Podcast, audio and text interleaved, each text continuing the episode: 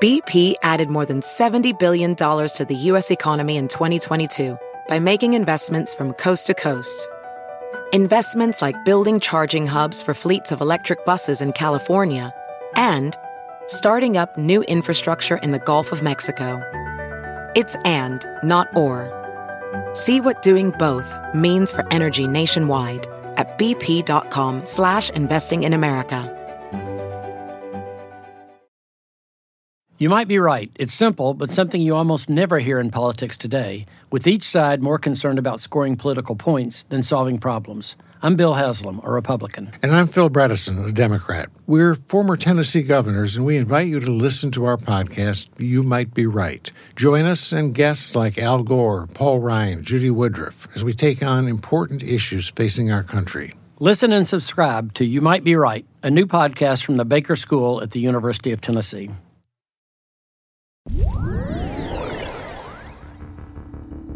Nosotros necesitamos empezar a atacar a, Fico, a tratar de construir como unas líneas narrativas para hacer caer a Fico en términos de su estética, en términos de su vida personal, en términos de su vida política.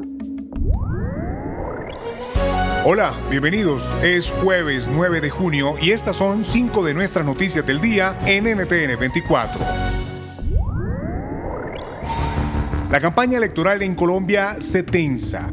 Escuchaban a Roy Barreras, miembro de la campaña de Gustavo Petro, en un video filtrado a medios de comunicación en el que se expone la estrategia para debilitar a otros candidatos que perdieron en la primera vuelta. Aunque no habla directamente Petro, el escándalo lo ha golpeado mediáticamente en las últimas horas. Por su parte, su contrincante Rodolfo Hernández suspendió los actos de campaña. El ex viceministro de Justicia de Colombia, Rafael Nieto Loaiza, tiene el análisis.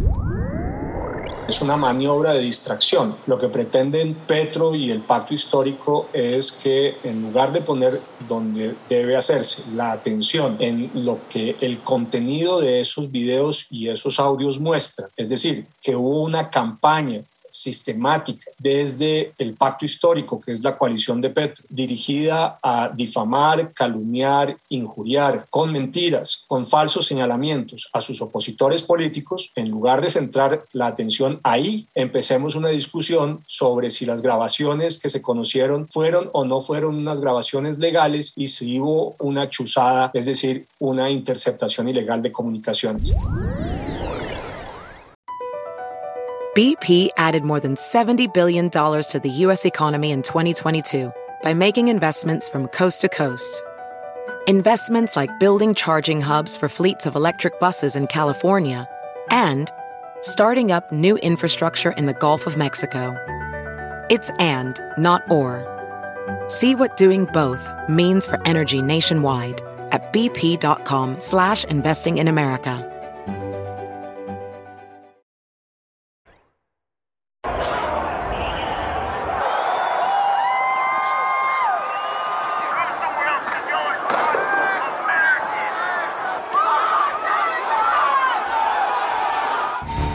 Es el audio de lo que ocurrió el 6 de enero de 2021 durante el asalto al Capitolio de Estados Unidos. Hoy se esperan en vivo las audiencias públicas del Comité del Congreso.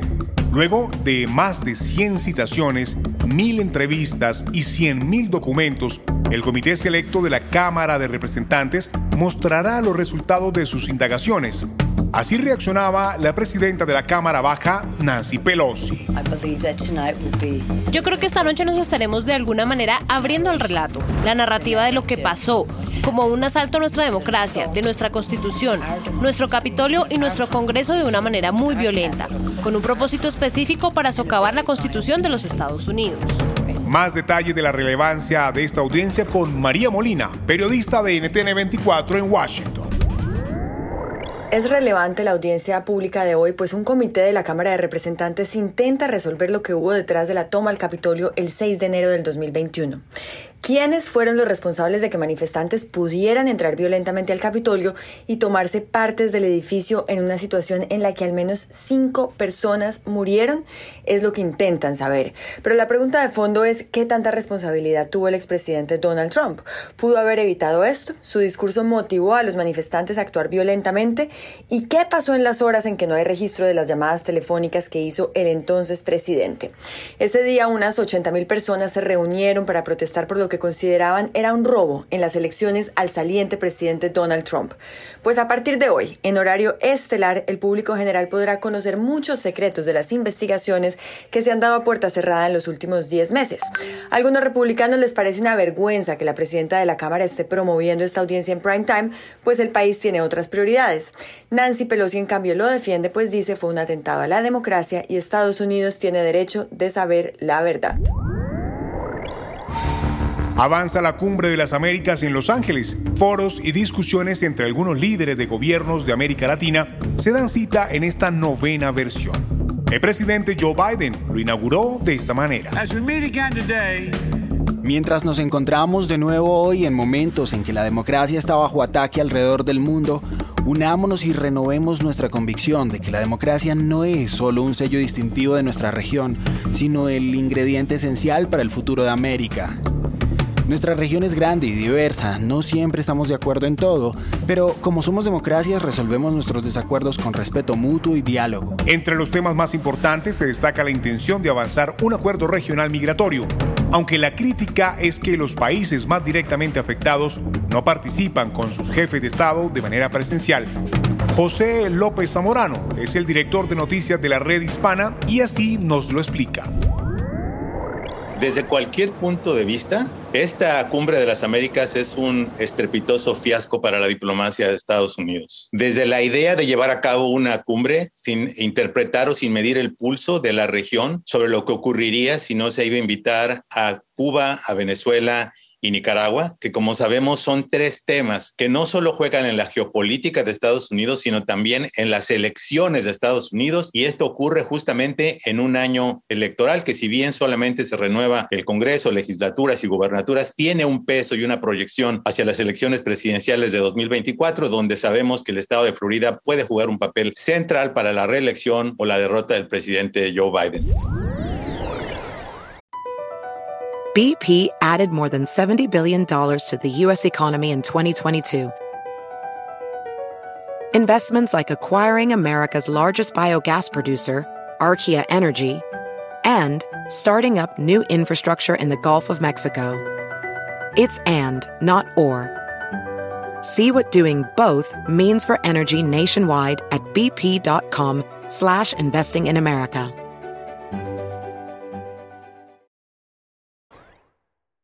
Deseo hacer una referencia especial al compromiso de Lima, aprobado en la referida cumbre en el Perú, cuando identificamos como tema central a uno de los problemas más extendidos, persistentes y dañinos en el hemisferio y en el mundo, la corrupción.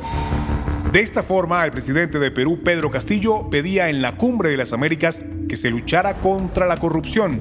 Lo hace en un contexto en el que él mismo está siendo investigado por varios escándalos de corrupción en su país. ¿Tiene cabida a su pedido? Se lo preguntamos al consultor político Henry Rafael.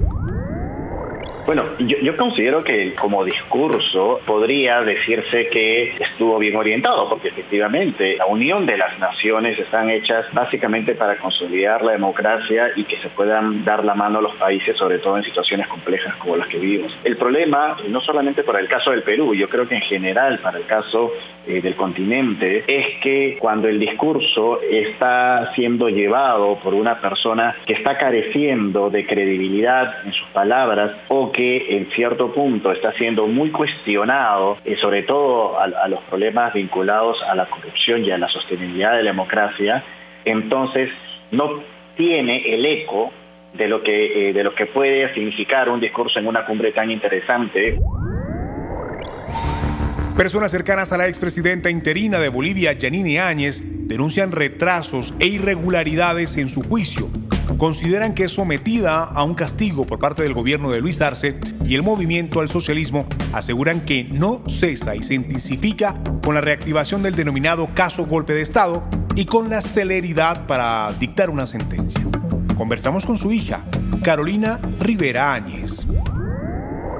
Bueno, mi madre en todos estos meses ya va más de 450 días privada de libertad y ella se ha puesto muy delicada de salud. Lo que a mí me preocupa como hija es de que el día lunes, cuando se reinstaló la audiencia, volvió a sufrir una crisis muy fuerte y me indigna porque minimizan su estado de salud, nos los ocultan. Eh, hubo un cuarto intermedio del juicio porque eh, ella se puso delicada, sin decir nada, la sacaron de la audiencia, la sacaron de la sala virtual porque ella no puede estar ni presente en su propio lo lleva desde la cárcel de manera virtual y mienten diciendo de que ella estaba con dolor de espaldas. Sin embargo, yo me preocupé, me fui a la cárcel con mi hermano y mi tía y los abogados y no nos permitieron entrar a ver y verificar si mi madre estaba bien de salud y cuando nos ocultan de esta manera es porque ella se pone muy muy mal. Al día siguiente fue a primera hora la abogada y mi madre sufrió una crisis muy fuerte. BP added more than $70 billion to the U.S. economy in 2022 by making investments from coast to coast. Investments like building charging hubs for fleets of electric buses in California and starting up new infrastructure in the Gulf of Mexico. It's and, not or. See what doing both means for energy nationwide at bp.com slash investing in America.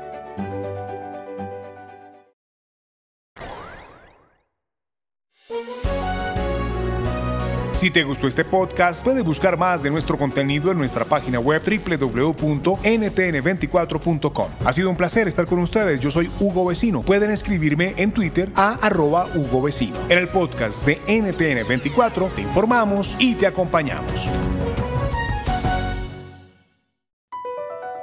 BP added more than $70 billion to the U.S. economy in 2022 Investments like acquiring America's largest biogas producer, Archaea Energy, and starting up new infrastructure in the Gulf of Mexico. It's and, not or. See what doing both means for energy nationwide at bp.com slash investing in America.